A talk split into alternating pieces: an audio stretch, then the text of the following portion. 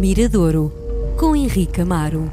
Segunda-feira é um dia grande porque recebemos na RDP Internacional o brilhante Henrique Amaro que se junta à, emissão Viva. Henrique, antes de entrarmos propriamente uh, na tua escolha de hoje, uh, voltámos a, fechar o mundo, o mundo voltou a fechar, uh, não há concertos, não, há nada a acontecer. estás provavelmente com muita vontade de assistir a uma coisa ao vivo, não é?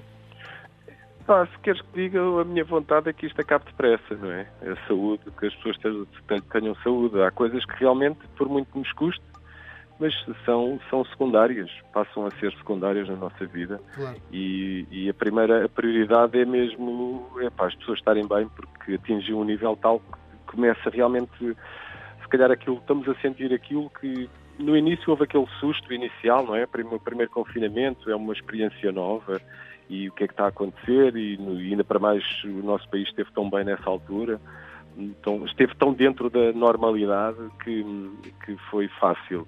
Desta vez, com o agravar da situação, ficamos mais inseguros, não é? Por um Sim. lado ficamos mais inseguros, vamos ver se o comportamento das pessoas, o comportamento individual, uh, se modifica um bocadinho para, para, que, para que isto melhore. Portanto, Sim. eu acho agora, sinto-me bem mais assustado do que estava há uns tempos atrás. E, e é claro, depois de tudo, eh, seja, seja, seja os meus vizinhos que têm supermercados e restaurantes, seja os meus amigos que têm bandas, enfim, depois há esse lado todo que, claro. que, que, é paralelo. Sim, mas a minha provocação tinha muito a ver com o que é que tu gostarias, o primeiro concerto que tu gostarias de ver ao vivo.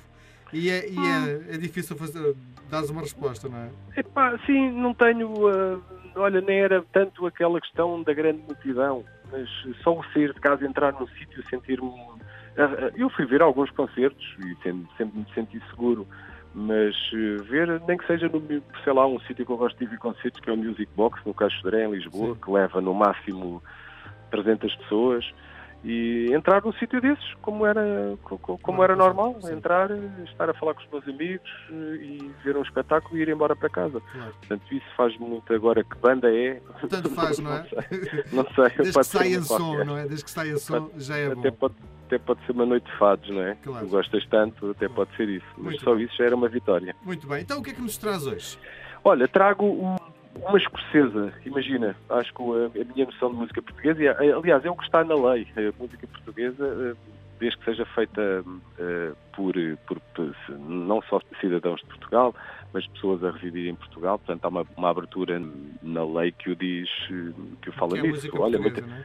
Sim, o que é música portuguesa e até do ponto de vista de um estrangeiro cantar em português, também tem abertura para isso, portanto é uma, uma ideia muito lata. Não há uma música portuguesa, há músicas portuguesas e naturalmente, sendo pessoas ainda para mais a residir uh, há tantos anos em Portugal, como é o caso desta escocesa, uh, tenho mesmo que considerar música portuguesa. E, além disso, é um disco feito, ela chama-se Tracy Vandal, é uma escocesa que vive em Coimbra há muitos anos, é esposa do Vítor, uh, aliás, do Vítor Torpedo, isso mesmo, o Vítor Torpedo, que é uma das figuras do, do punk rock português, fez parte do Stereo Boys, andou pelo mundo com o Stereo Boys, a banda do Tiger Man, por exemplo, no, no, no início, uma banda marcante de Coimbra, atualmente tem os Parkinsons, e, e namorou-se pela Tracy uh, na Escócia, uh, são pais de, de, de, uma criança, vivem em Coimbra. E, e, e, a Tracy teve uma educação sempre muito musical, ao viver na Escócia ela começou a estudar teatro e música muito, muito cedo. Um, teve uma banda com o Alex Capranos, dos Franz Ferdinand, também ele, uma banda escocesa famosa. Um, achava, uh, eu tive ali uma entrevista há pouco tempo em que ela dizia que na juventude dela ela passava na rua pelo Lloyd Cole, pelo Jimmy Somerville, uhum. portanto, pelas grandes figuras pop da altura e achava muito, muito normal, não é? Porque eles viviam perto da escola ou viviam no bairro dela, portanto ela conviveu com essas grandes figuras da pop desde a sua adolescência. Uh, ela uh, decidiu fazer com outro músico de, de, Coimbra, o João Rui, que aqui responde pelo alter ego John Mercy, decidiram fazer os dois. Ele é um excelente músico, é um multi-instrumentista de mão cheia, tem um, tem um imaginário musical muito, muito, muito bom, escolhe instrumentos até pouco, pouco usuais. Uh, portanto, tem esse. e, e dá-lhe tudo aquilo que ela, que ela, no fundo, não tem, que é, que é uma noção, pode ter uma noção estética da situação, mas depois não sabe executar.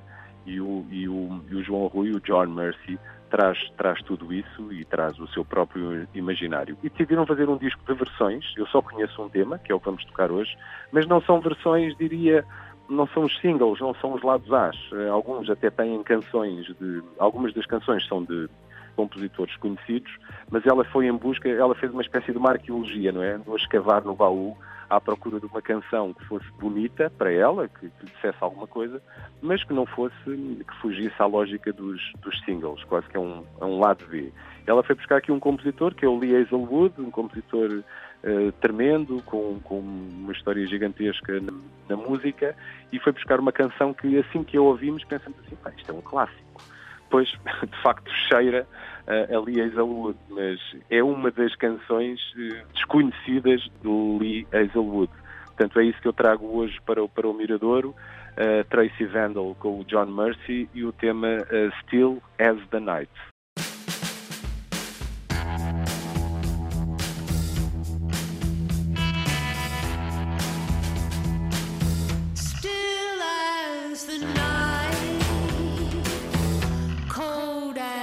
the way